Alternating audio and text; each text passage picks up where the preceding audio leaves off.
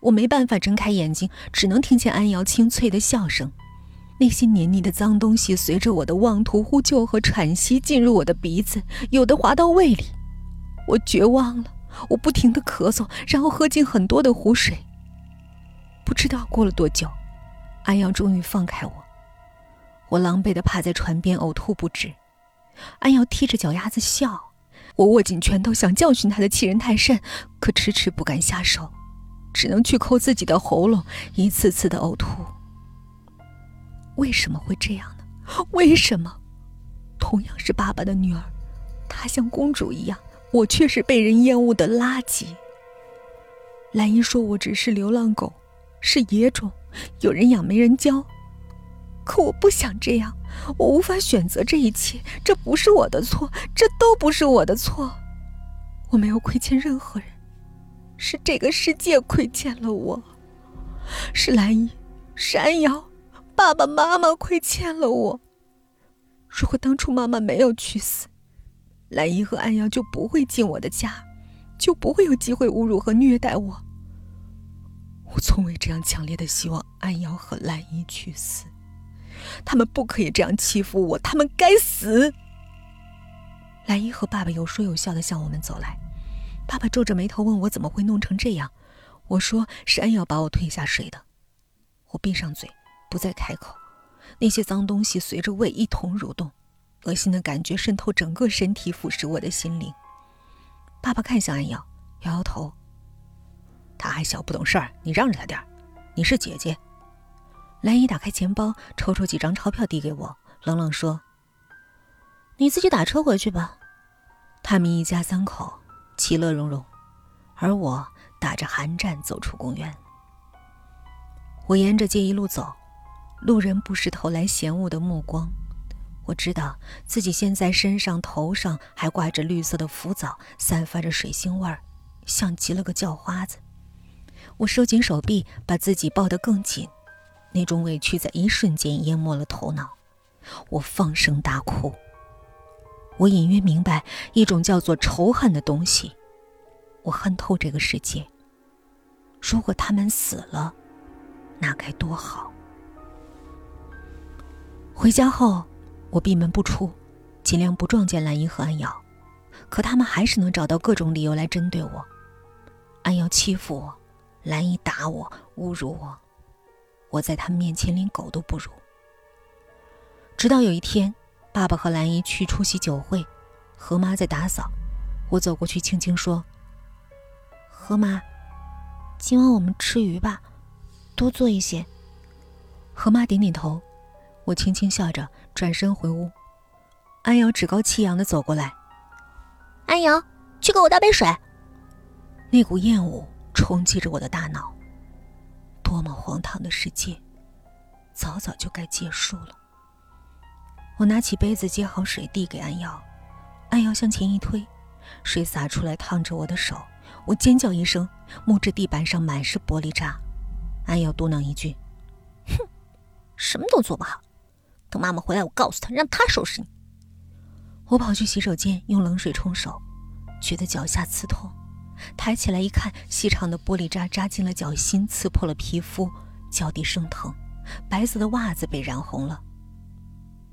安瑶，你知道吗？最该死的就是你。我听兰姨说过，当初她怀你，就是为了逼爸爸妈妈离婚。你是毁了我家庭的罪魁祸首。我在心里默念着。晚饭时，何妈做了好几道鱼，鲜美无比。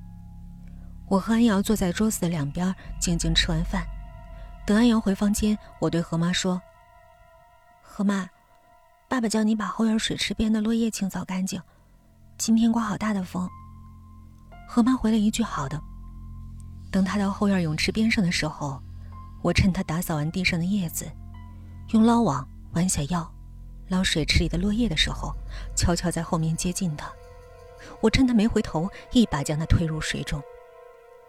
我麻木的、眼睁睁的看着何妈在泳池里挣扎。我知道她不会游泳。何妈在向我求救，我只冷冷看着她，直到她没入水中。在我眼里，他是个帮凶。是他眼睁睁看着安瑶和兰姨欺负我、侮辱我，他选择了袖手旁观。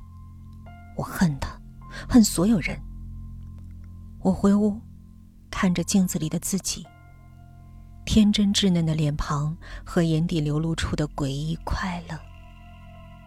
兰姨，爸爸，安瑶，你们幸福快乐的时候，有没有看见？